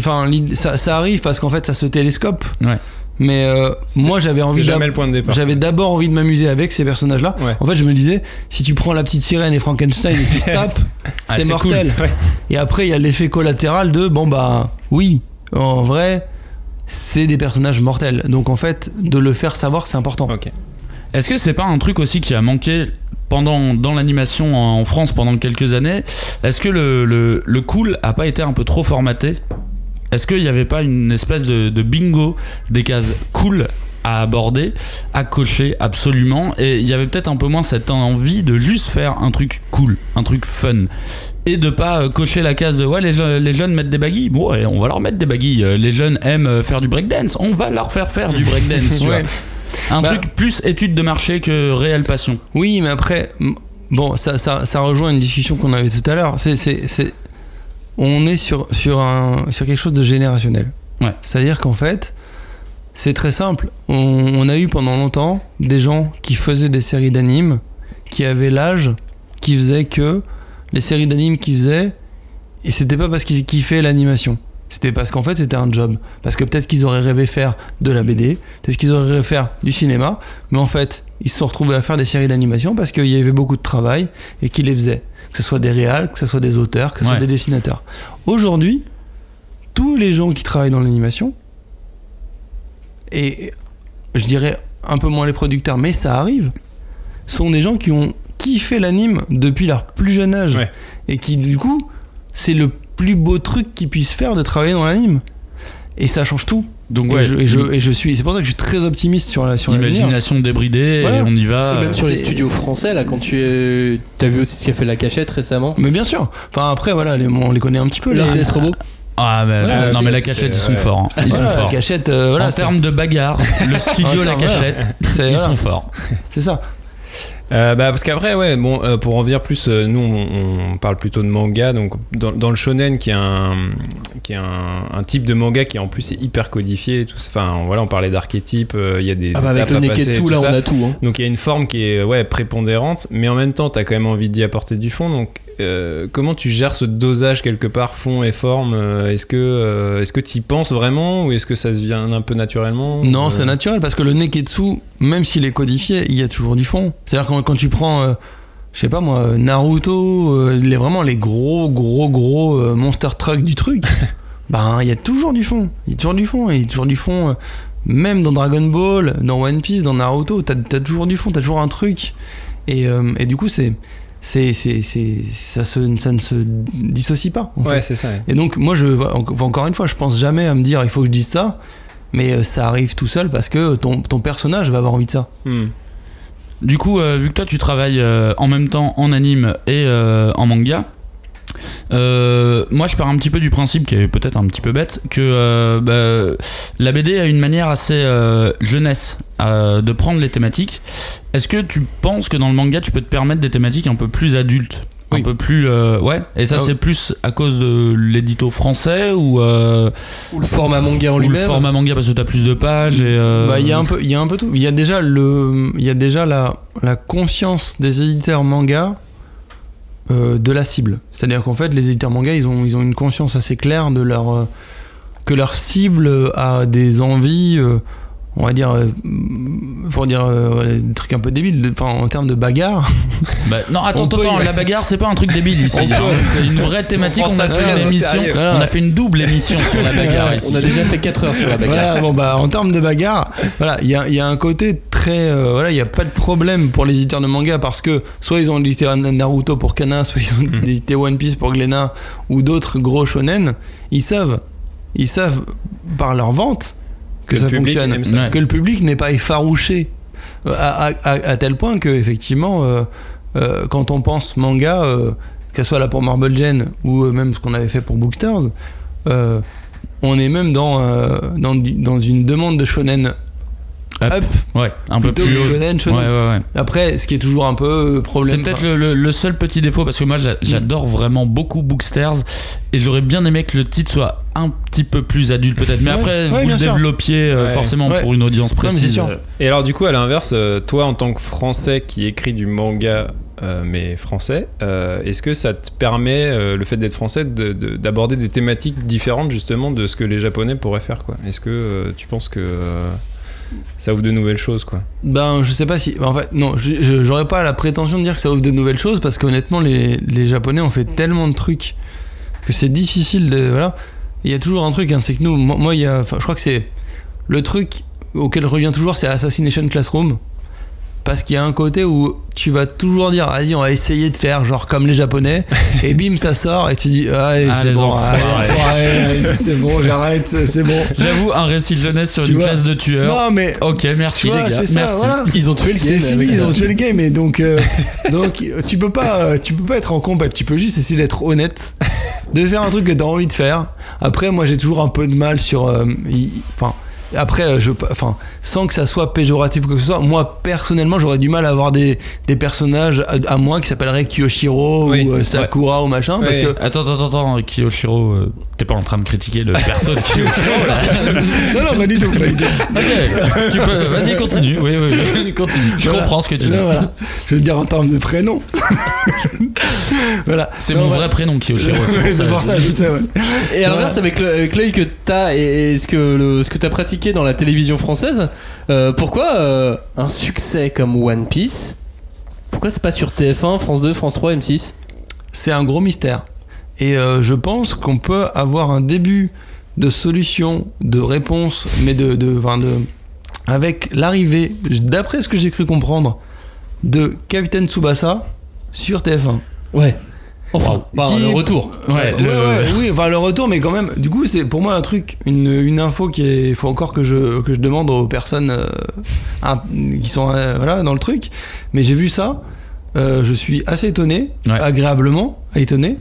Euh, je me dis que là, euh, c'est effectivement probablement la porte ouverte à des trucs. C'est- c'est cyclique, peut-être, En, hein, en termes euh. d'analyse, je vais, je vais même pousser un petit peu plus, puisque le groupe TF1 possède plusieurs chaînes, Ouais. dont une qui s'appelle TFX. Oui, C'est ça, hein, c'est- je- je- Euh, TFX, ils ont aussi pris Dragon Ball Super et My Ouais. Hero Academia. Oui, Donc groupe TF1, donc on peut même estimer que euh, Ça y est. pourquoi pas dans un monde euh, idyllique d'avoir du My Hero Academia sur TF1. ah non, mais je, euh, je pense vraiment pour le un coup. jour ou l'autre quoi, tu vois. Ouais. Bah, c'est cyclique, hein, du quoi. coup. euh. Euh, pour le coup, je, reviennent. je pense vraiment qu'effectivement, si, euh, si Capitaine Tsubasa est un succès, et ce sera un succès, c'est Ouais. c'est évident, Il y a moyen, sûr. surtout qu'elle est Euh, vraiment de qualité la nouvelle, voilà. euh, le- le- la nouvelle série. Euh, il y a moyen que ça ouvre la voie à d'autres trucs. Et voilà, et là, ça sera, voilà, là, ça sera euh, effectivement le, la, la fin, la fin, là, le début d'un truc euh, assez, assez cool, quoi. Et, et c'est vrai que pour le coup, encore une fois, c'est, c'est pas pour euh, faire euh, du faillotage ou quoi que ce soit, parce que de toute façon, ils écoutent pas. Oh, bah, je Mais- t'en prie. euh, non, je crois pas qu'ils écoutent. mais, mais c'est vrai que, voilà, pour le coup, je trouve, je trouve que TF1, le groupe TF1 et l'équipe jeunesse de TF1 tentent des trucs Hmm. et euh, poussent vraiment les trucs au max de. euh, et par rapport à ce qui se passait il y a 5 ans, c'est le jour et la nuit. Ah ouais, clairement. Ouais, donc, euh, donc ouais, on peut, on peut espérer.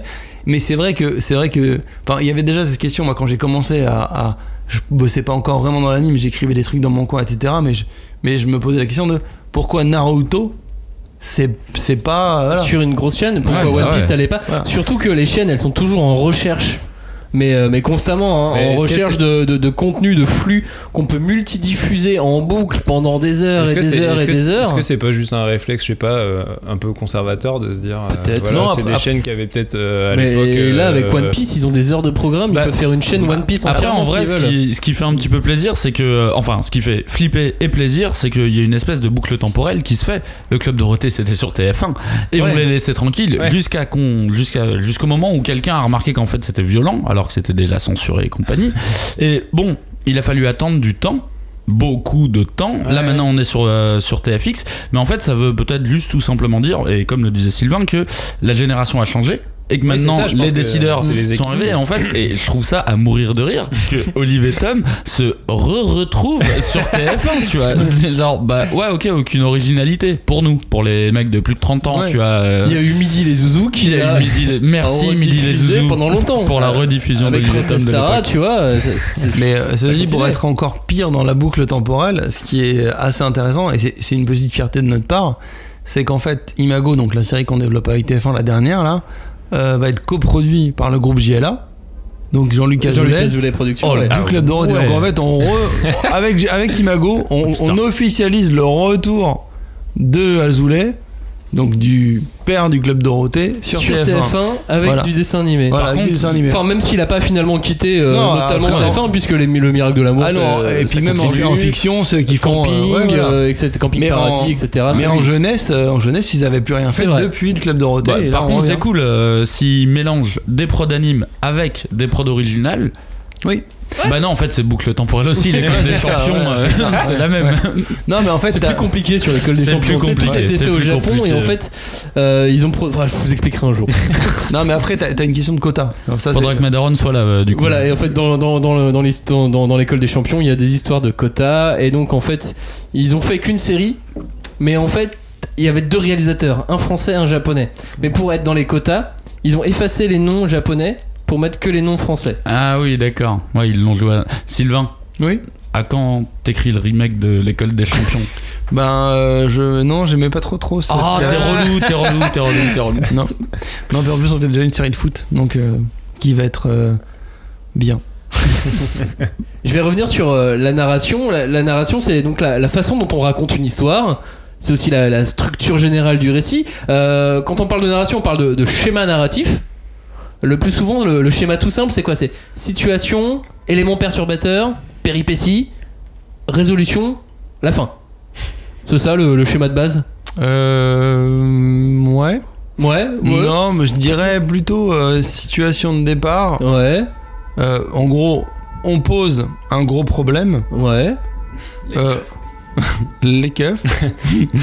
non, et après, euh, en gros, euh, en, en gros, en général, on travaille en trois actes. C'est-à-dire, en gros, acte 1, on va poser un truc, on va poser vraiment le gros enjeu de la série. Et en acte, en acte 2, il faut qu'on se retrouve avec une péripétie, qui est, enfin, avec une situation qui est encore pire que celle qu'on a trouvée en acte 1, pour que l'acte 3 soit vraiment un gros climax. Donc en fait, il y a, on va dire, deux péripéties. Si on veut vraiment euh, travailler le truc, il faudrait qu'il il faut qu'il y ait vraiment une péripétie numéro 1 qui va poser l'enjeu de l'épisode. Qui va pas être résolu. qui va, qui va être résolu que à la fin.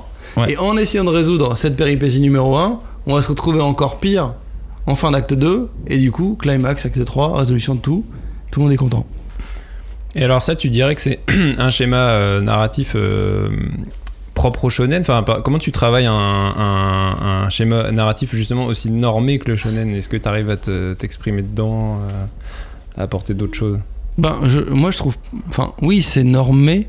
Alors, pour le coup, là, ce que je viens Bah, de si dire. on fait, si on arrive à en définir un schéma, c'est que c'est normé. Oui, bien sûr. En fait, mais là, ce que, là, ce que je viens de décrire, c'est plus un schéma d'écriture de série, euh, euh, De série de série télé ouais. française Ouais. qu'un truc de shonen. Euh, Et dans le shonen, comment tu le traduirais ce schéma?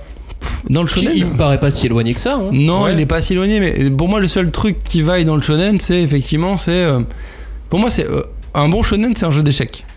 C'est-à-dire qu'en fait, euh, si tu veux vraiment avoir un truc qui tient vraiment en haleine les gens et que, tu, et que, et que ce soit cool, il faut toujours que tu aies deux personnes en face qui ont des, qui ont des capacités et dire tiens, moi je vais faire ça. Ouais, mais en fait, moi je vais faire ça parce qu'en Ah, le, le Death Note. euh, Tac, voilà, c'est ça. Ouais, mais en fait, j'avais bien compris que d'aller faire ça, mais moi, je vais faire ça, etc., etc. Il faut essayer d'emmener, à la fois d'emmener ton lecteur et ou, ou, la- ou ton spectateur et à la fois de d'avoir un petit peu d'avance sur lui. Et c'est mais pour, moi c'est c'est oui c'est codifié parce que parce que forcément euh, il y, y a une structure. Mais pour moi le, le vrai code c'est vrai c'est jeu d'échecs Et alors, pour parler de, de méthode d'écriture euh, pure, on va dire, euh, j'étais tombé euh, sur, euh, sur un, un podcast qui s'appelle Procrastination, qui est un podcast qui, qui explique comment écrire, en fait. Enfin, c'est un podcast sur l'écriture. Et euh, où les, les personnes de ce podcast, qui sont tous auteurs de SF ou de fantasy, ils, ils, ils différenciaient deux méthodes d'écriture, qui sont la méthode scripturale et la méthode structurelle. Donc si je veux pas trop déformer leurs propos, après je sais pas si c'est les vrais termes ou quoi, mais en gros euh, scriptural on va dire que c'est la, la- la méthode d'écriture instinctive. En gros tu vas écrire euh, petit à petit selon ce qui te vient dans la tête, ce qui, ce qui va arriver à tes personnages. Euh, par exemple, je crois que George Martin, l'auteur de Game of Thrones, est, est, euh, se revendique comme un auteur scriptural, on va dire. Donc Mhm. lui, il fait vivre ses personnages en même temps. euh, Enfin, ils avancent euh, naturellement, on va dire. Et la méthode structurelle, qui est plus, euh, je, je- je définis un cadre euh, global, un univers euh, dans lequel je vais faire intervenir des personnages et je vais leur faire faire des aventures. Typiquement, Tolkien, lui, serait full structurel, c'est-à-dire Mhm. qu'il a d'abord créé son univers. Bon, selon ce que tu nous as dit en début d'émission, je pense que tu te Ouais. rattaches plutôt à la deuxième Ouais. famille. Mais du coup, euh, appliqué au shonen, ça, tu dirais que justement, la méthode structurelle est peut-être celle qui s'adapte le mieux ou Bah, faut- euh, comment tu doses les deux? Après, c'est difficile de, de différencier les deux parce que, enfin, pour moi, c'est. Après, pour le coup, moi, je suis pas un, je suis pas un technicien de l'écriture. C'est-à-dire que moi, je j'ai jamais, euh, j'ai juste euh, écrit des trucs parce que bah, je, bah, je kiffais écrire et du coup, j'ai appris vraiment sur le tas et du coup, bon bah. Ouais, mais t'as lu quelques bouquins quand même. t'as Ouais, Est-ce que lu tu as lu des méthodes L'anatomie du euh, scénario, Non, pas du tout. la Non. momie et un visage, tout J'ai ça. vraiment, non, vraiment, j'ai rien, j'ai rien lu.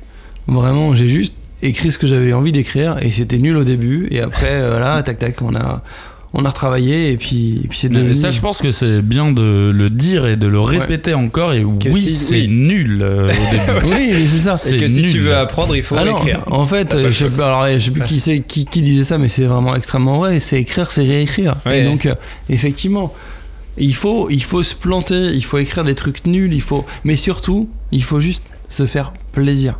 Hmm. C'est juste la base. Si jamais t'as pas ça, en fait, ça suffit pas. C'est pas parce que tu vas kiffer un truc que, ça, que ça va être bien. C'est faux. Parce Mais que par sinon, il y a plein d'enfants de 8 ans qui écrivent beaucoup. Oui, c'est pas mais suffisant, par mais, c'est nécessaire. Mais c'est nécessaire. c'est vraiment la base de la base. Et donc, euh, après, par rapport à, à ces deux trucs, moi je dirais que effectivement, je, je vais plus être dans un, dans un carcan d'un univers.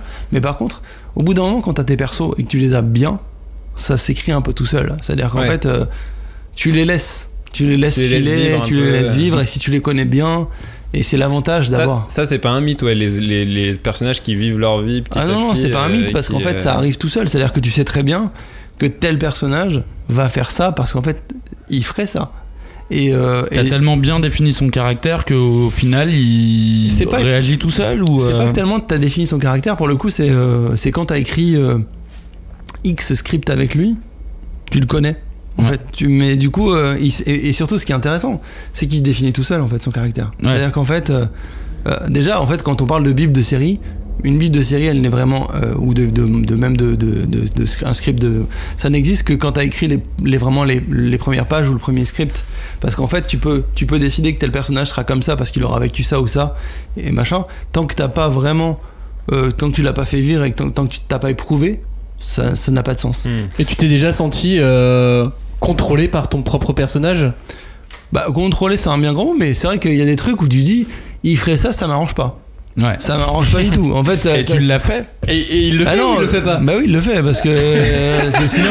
Ah, c'est Parce lui qui a le contrôle au Bah final. oui, c'est oui. lui qui écrit. Non, mais euh. parce que sinon, c'est un. Sinon, c'est. c'est- Parce qu'évidemment que tu fais ce que tu veux, donc tu vas pas. Voilà. Mais quand même, euh, au bout d'un moment, tu te rends bien compte que si jamais tu vas pas dans le bon sens, toute ton histoire, elle est déglinguée. Et, et, et, en plus, euh, ce qui, ce qui est. euh, ce qui est, euh, pour le coup, très intéressant dans, dans l'audiovisuel et qu'on a moins dans l'édition, c'est qu'en fait, dans l'audiovisuel, tu, tu as un gros échange avec ton diffuseur. Et donc, tu as vraiment des lecteurs qui vont recevoir les scripts, les disséquer, te faire beaucoup de notes dessus. Et donc, à un moment donné, si les trucs. Des fois, ça donne des trucs moins bien. hein. Ouais, bah oui, forcément. Mais, euh, mais, euh, mais globalement, si jamais tu as un bon rapport avec, euh, avec ton diffuseur et, et qui connaît la série et que ça se passe bien, tu peux pas tricher. Parce qu'en fait, lui aussi, il le connaît le perso Ouais. et il va te dire Comme un, comme un producteur de ciné, Exactement. un bon producteur de ciné. Ouais. euh, c'est ça. Robin, tu voulais nous parler de, de- de cohérence.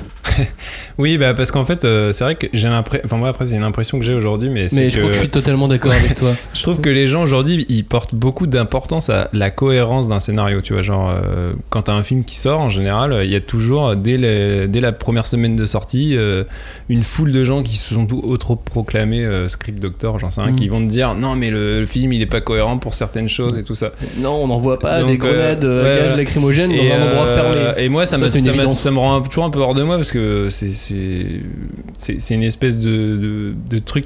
Enfin, ça, ça devient un peu un truc extrême, extrémiste de vouloir chercher la cohérence à tout prix. Alors que bon, on a tous kiffé euh, Jurassic Park quand on était gamin. Alors que c'est un film qui peut être bourré d'incohérences aussi, tu vois. Mais Ouais. à l'époque, je sais pas. Euh, on bah, avait t'étais pas, dedans. euh, voilà, t'étais dedans. et- Et donc toi, est-ce que en tant que scénariste maintenant, c'est un, c'est quelque chose euh, que t'envisages quand t'écris quelque chose à beaucoup réfléchir à la cohérence. euh, est-ce que tu, te- est-ce que tu te réfrènes ou est-ce que tu Toi, toi, t'as déjà tu- eu des tu- retours ouais, euh, comme ouais, ça par de exemple, gens qui est-ce que- disaient c'est pas crédible euh, ce que t'as écrit, euh, soit dans le manga, soit dans le dessin animé. On a, euh, on a déjà eu des, des, des retours de fans de Bascup qui nous disaient dans l'épisode 25 Rudy euh, a un pied sur la zone des 3 points. Or, il marque 3 points. Il devrait pas être qualifié pour l'épisode 26. Ah ouais, mais les mecs, euh, vous avez déconné là aussi. Ça. euh. Alors, du coup, bon, on dit oui, mais en fait, euh, les erreurs d'arbitrage, euh, ça existe. arrive. voilà. Et- et- Joker, Et du, coup, Joker. et, et du coup, est-ce que cette sursensibilité autour de la cohérence à tout prix, ça, ça influe sur ta façon d'écrire ou pas du tout Non, il y a, il y a c'est plutôt positif pour le coup. Ouais. C'est plutôt. Moi, souvent, ce que je dis, c'est les gars, on est regardé. Faites pas les cons parce que souvent t'as le côté ah vas-y c'est bon Ouais. euh, c'est pas grave si c'est grave faites attention en revanche évidemment il faut pas que la cohérence bouffe le cool Ouais, bah oui. Ouais. en fait, c'est ça. Et souvent, alors pour le coup, c'est marrant parce que cet après-midi, on avait cette discussion euh, sur du graphique où euh, on parlait d'un décor en fait, et où euh, les mecs me disaient, en fait, comme on est en hauteur, du coup, euh, enfin moi, je, moi je regarde le décor et je dis, ah franchement, c'est fade, euh, c'est- c'est moche. Ouais. Et eux, Ah ils me bah. disaient, ouais, mais Sympa. Ça va. mais bon, euh, voilà, parce qu'on est en hauteur, et du coup, comme on est en hauteur, en fait, euh, du coup, euh, l'atmosphérique fait que ta ta ta, et c'est normal que ça soit fade. Ouais. Je fais, ouais, mais on s'en fout, en vrai. Ouais. Rendez-moi ça cool. Ce qui est beau, c'est que ce soit, il faut que ce soit cool. Le fait que ce soit cohérent, on s'en fout. Et dans l'écriture, dans une moindre mesure quand même, c'est ça qui compte. Et moi, ce que j'aime bien, effectivement, c'est il y a un côté vraisemblable. Moi, ce que j'aime bien faire, c'est plein de trucs qui sont genre, enfin, c'est c'est de la cohérence d'enfant. Bah, parce que parce Mm. que je m'adresse à des enfants, c'est pas pareil. Tu vois, si j'étais, si je faisais Game of Thrones. Peut-être que je serais en plus en galère de me dire, ah, effectivement, Ouais. cavaliers de, de Traki auraient pas dû charger comme des tocards sur le truc. voilà, effectivement, peut-être que j'aurais dit c'est chiant. Mais en l'occurrence, moi ce que je trouve, moi ce que j'aimais bien quand j'étais petit, c'était avoir une pseudo, tu vois, explication scientifique. Oui, de, bah, euh, c'est le fameux on dirait que. Voilà. Quand gamin, tu dis On non, on ouais, dirait que. On dirait machin, et, ah, euh, du coup ça marche, mais du coup, mais par contre c'est hyper important que ça marche quand même un peu. Ouais, Même un si- minimum, ouais. Même si en vrai ça marche pas de ouf, que ça marche un petit peu quand Bah, même. c'est le truc de Bibi et Coyote quand Ouais. tu sais t'as à chaque fois euh, deux rochers qui sont superposés par une euh, très fine Ouais, ligne tu vois et tu dis ça tient pas Ouais, mais, quand même, mais elle est là, la ligne, ça elle est là, tient. tu vois. Ça reste un univers acmé donc ça tient ça tient jusqu'au moment où Voilà, Coyote sera ça. là et ça voilà. tombe Donc oui, quand même, e- essayez quand même au minimum d'avoir des trucs qui sont dans notre univers qui tiennent un peu la route. Après, il faut, il faut jamais que ça vienne. euh, Oui, Euh, c'est aussi se Coyote, détendre il a le ça, droit d'utiliser de la TNT. Enfin, euh, Voilà, c'est ça. Non, mais c'est Ça. ça, faut aussi se détendre avec le Ça, on peut l'accepter. Mais sauf que si euh, Coyote. Euh... Maintenant, c'est un truc qui que eux ont, ont mis dans, euh, dans ces séries-là, c'est-à-dire que Coyote pouvait être à moitié mort et perdre une jambe, euh, Ah, et, il et la perdait seconde, jamais d'organes et la seconde d'après, il revenait normal. oui oui. c'est ça. Mais du coup, c'était c'était dans Mais la logique de ça, l'univers de. dans la logique de Coyote. C'est ça, l'univers, ça, exactement. marchait. Donc tout est question de, de- de logique. Mm. Pour revenir euh, au manga, Cagnard, tu, tu voulais, euh, tu voulais parler plutôt Ouais. publication, chapitre, c'était quoi que tu, euh, tu voulais faire? Alors c'était entre la narration et la publication Mhm. parce que alors on voit ces dernières années pas mal de, de mangas français qui sortent c'est cool ils sont pas tous bons loin de là mais il y en a il y en a des bons il y en a des mauvais mine de rien le, le système de publication il reste très différent en France et au Japon au Japon ils éditent par chapitre Et euh, ils ont ce truc que j'ai toujours trouvé génial et qui, je pense, que c'est un des éléments qui manque un peu dans le manga français, c'est le, euh, le, le twist de fin de chapitre. Que nous, on appelle plus le twist de fin de tome, parce qu'on les a en tome maison euh, chez nous. Comment toi tu te débrouilles avec ça? Est-ce que tu t'évertues quand t'écris des, un, un manga papier hein? Mm. Ou de toute façon, même une, un- une fin d'épisode, euh, ça peut être la même chose. Tu peux. Comment, comment tu te débrouilles avec ça? Est-ce que euh, c'est un truc avec lequel tu es à l'aise? De rajouter euh, un twist à chaque fois Que- euh, Ouais. Ma question elle est un peu vague. hein. Comment Ouais. tu parce Non, que mais ça oui. c'est une technique qui leur appartient. Comment nous euh, C'est une technique qui leur appartient et qui leur est imposée par leur système de En plus. publication. Non, moi j'essaie. J'essaie. euh, je sais pas. Je, je suppose que j'y arrive pas tout le temps, mais c'est quelque chose que j'ai. J'aime. J'ai j'ai à cœur de faire. C'est-à-dire qu'en fait, vraiment, euh, chaque épisode, chaque chapitre puisse se terminer par un truc où tu dis ah j'ai envie quand même de savoir ce qui va se passer après. Que ce soit vraiment. euh, Enfin.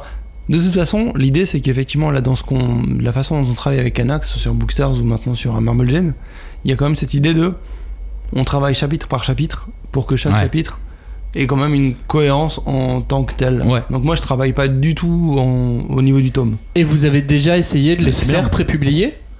Ou tu Alors, sais s'il y a des euh, choses, des, des choses qui ont été tentées, ça n'a pas marché, tu vois Non, je sais a pas. personne en France pour le faire, il y a personne. hein, mais, sais- euh, Alors en France, je pense qu'il y a personne, effectivement, mais après, euh, je sais- non, je saurais pas dire. Et, et question, euh, est-ce que tu t'es posé la question, c'est un peu technique, euh, ton premier chapitre sur Marble Gen fait, euh, fait 29 planches, Mm. si je dis pas de bêtises, ou 28. Euh, tu t'es posé la question de faire un chapitre d'introduction beaucoup plus grand, à l'image de, de- de certains mangas au, au Japon, ou tu t'es calibré tout de suite? Bah, euh, on, essaie, on essaie de se calibrer. Moi, j'essaie de faire à chaque fois 20 planches. Voilà. Mais, Ouais. euh, mais bon, là, il y, a des- il y a des fois où ça passe pas. Il y a des fois- y a des fois où ça rentre pas. Et là, pour le coup, effectivement, il fallait quand même introduire tout l'univers en pas longtemps. bah, c'est- plutôt court, euh, au Ouais. final, ton premier chapitre de Marble Gen. euh, Et, je me suis, j'étais étonné, on me dit- je me suis dit, ouais, il, avait, il aurait pu faire 50 facile, tu vois. Ouais, donc il fallait vite vers les trucs. Et donc on voilà, euh, on a fait on a fait ce qu'on a pu. Mais en général, oui, j'essaie de j'essaie de- d'être sur des chapitres de 20 planches et de chaque que chaque chapitre est vraiment une thématique et apporte un truc. Est-ce que t'aimerais, euh, parce que ce qu'on note souvent dans les premiers chapitres de Shonen, c'est euh, comme dit euh, Maxime, c'est que c'est des chapitres un petit peu plus longs, ils font 60, 70 pages, et ils sont surtout autoconclusifs, c'est des chapitres introductifs, Ouais. mais qui soient, mais qui sont, euh, bah, qui se terminent en eux-mêmes. Et euh, après, derrière, tu suis une nouvelle aventure. Ça, c'est un truc qui se fait pas dans le, Ouais. dans, dans le shonen français. Je crois que Radiant a un premier chapitre qui est plutôt long et qui, euh, qui Plutôt, oui. joue ce rôle. Et encore, il est peut-être plus long. Est-ce que toi, c'est un truc que t'aimerais faire Ou est-ce que tu trouves que c'est superflu, par exemple, pour une entrée en gamme dans un shonen? Non, je pense que c'est un, un bon truc à faire. Ouais. Et pour le coup, c'est vrai que c'est pour le coup, on a quelque part, on a personne à à blâmer là-dessus parce qu'en fait, euh, je crois que Kana nous a jamais dit euh, faut que ça fasse X. Donc euh, ouais, c'est vraiment un truc qui, qu'on- qu'on- qui est intéressant à faire. C'est à vrai dire, j'avais jamais analysé le truc comme ça, donc euh, ouais, je pense qu'il faut, il faudrait faire ça. Ouais. Et est-ce qu'au niveau du ton, on t'impose des choses?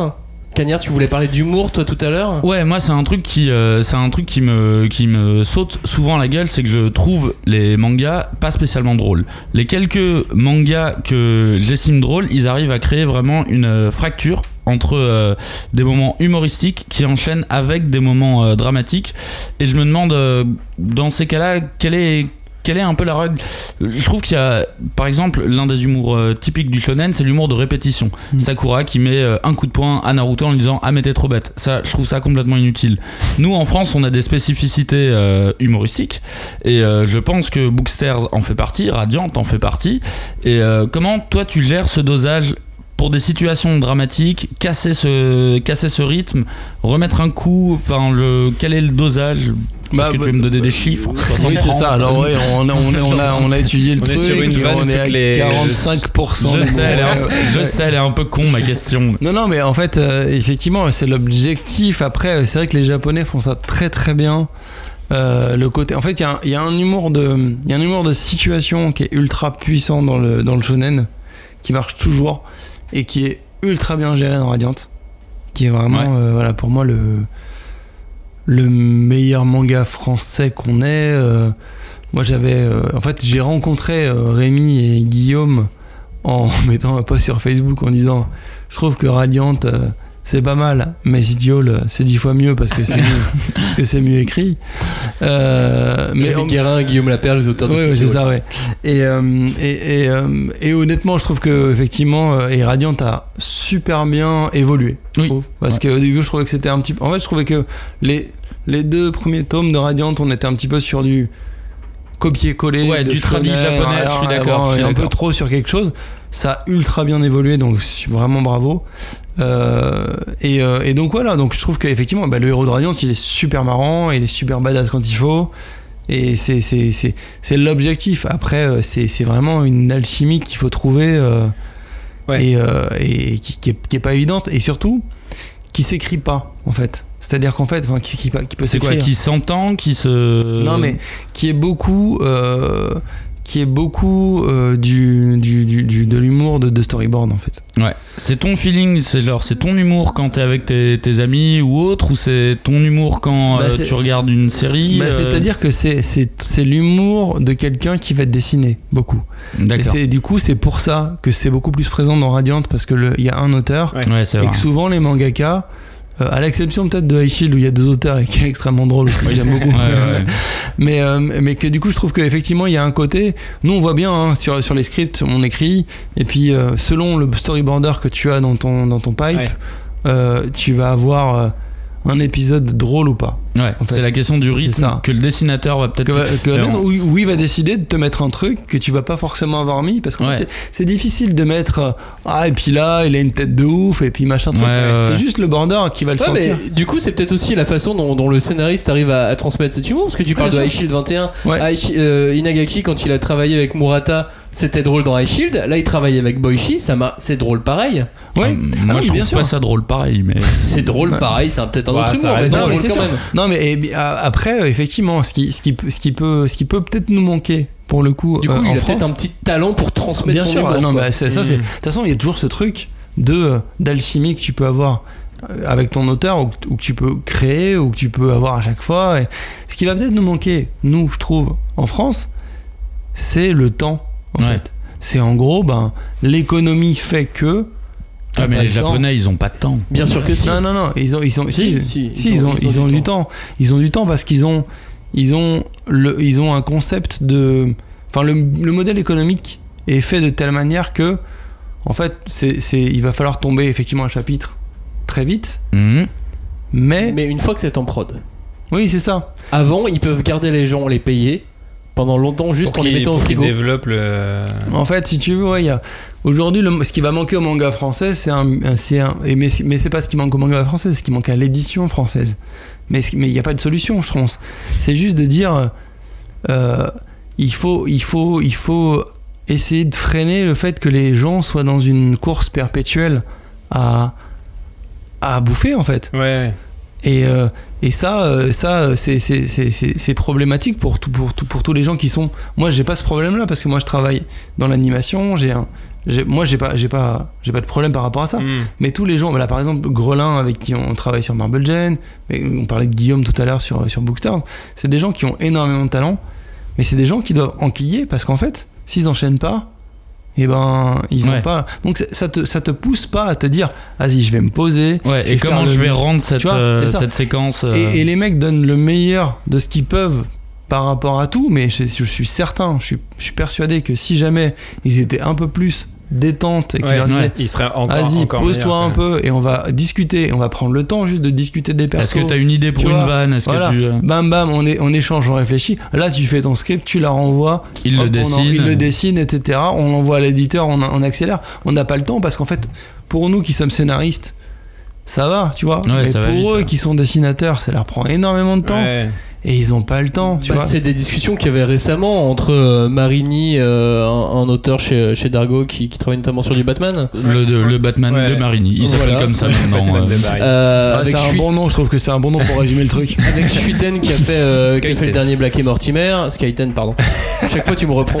Euh, effectivement, oui, il y avait cette discussion du. euh, bah voilà, Skyten disait euh, bah moi ça m'a pris 3 ans, euh, je me suis Bah, fait chier sur le moindre détail. Il a plus ou moins dit qu'il la BD, il allait, Il a arrêté, allait ouais. faire une Ouais. pause et- ou avoir arrêté parce que ça lui prend trop de temps et il s'y retrouve plus aujourd'hui. Il arrive plus à pouvoir prendre autant de temps, voilà, c'est ça. Non mais et encore le mec il fait Blake et Mortimer. Et ouais. oui, oui. Enfin, je veux dire, je sais, je connais pas le prix à la planche, mais enfin, je pense que Oh, c'est quand même, sympa, quand même sympa, tu ouais, vois. mais il dit, il a Non, mis mais 4 trois ans, ans. il a mis 4 Ouais, ans ou ou 3 quatre ans à le Non, faire.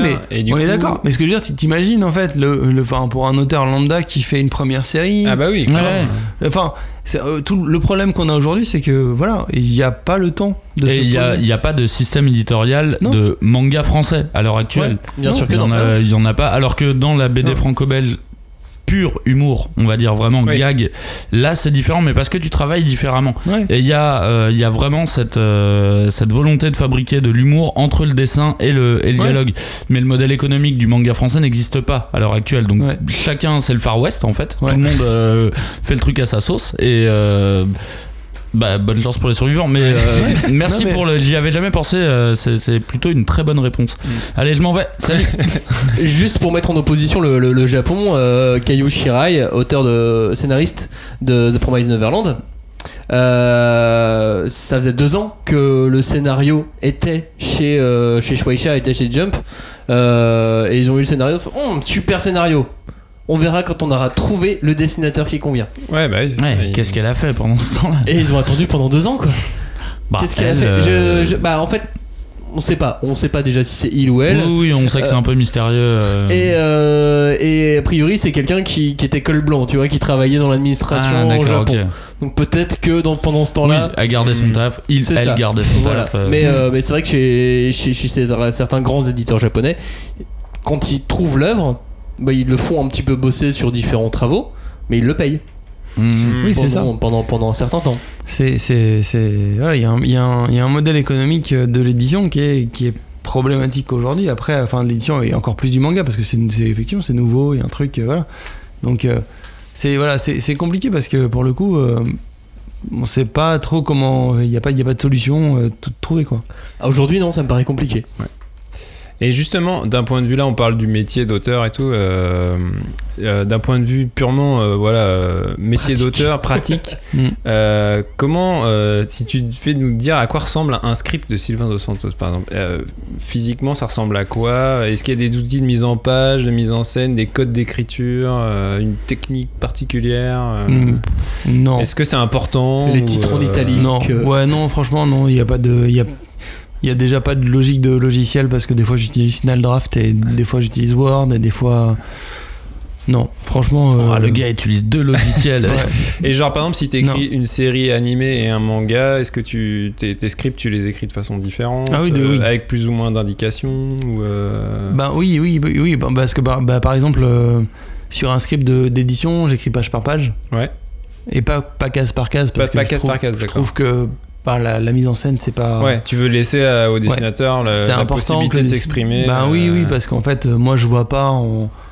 Quand j'écris, euh, je vois un peu. enfin, j'ai- c'est plus des sensations que j'ai que des. oui, une que des cadrages. Tu vois, donc ouais, je vais ouais. pas dire alors là c'est un gros plan là machin. Enfin des fois je dis. des- Ouais, des- ça t'arrive d'avoir euh, une séquence où tu dis ah là j'aimerais bien quand même un plan comme ça. euh. Oui, je- tu, dis bah tu dis tiens j'aimerais bien ça parce qu'en fait euh, voilà je vois ça moi mais bon voilà Ouais. c'est c'est c'est pas c'est pas très directif. Hmm. Alors et après ben euh, non après un script euh, un script euh, c'est vraiment euh, succession de dialogues. Après moi mais personnellement mes scripts sont très détaillés. C'est-à-dire que je effectivement je par rapport à des plus scripts qu'une minute par page. ouais Ouais. Ouais, ouais. Moi, je, moi, j'ai des scripts qui sont très chargés en général parce que j'aime bien quand même. En fait, en fait, le, je trouve que être scénariste, c'est, c'est passer un relais. Donc, c'est toujours bien quand même de donner le plus de matos possible à la personne qui est derrière toi. Hmm.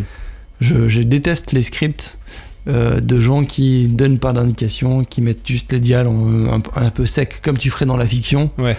Euh, que ce soit dans l'édition ou dans l'anime, t'es là pour passer la balle et passer la balle à, à la personne qui est derrière dans les toi bonnes dans les bonnes euh. conditions. Et aussi oui, transmettre un esprit, quelque ça. chose, faut que ce soit transmettre toi un aussi truc, quoi. etc. Non, mais même euh, sans parler de dire Mm. euh, que t'as envie que le truc ressemble à ce que t'as en tête, Mm. C'est un sport d'équipe. C'est quand, tu fais de la, la BD, c'est souvent un sport d'équipe à deux ou peut-être à trois, ça dépend. Et, mais quand tu fais de l'anime, c'est un sport d'équipe à plein. Hmm. Et donc chacun va venir faire son job.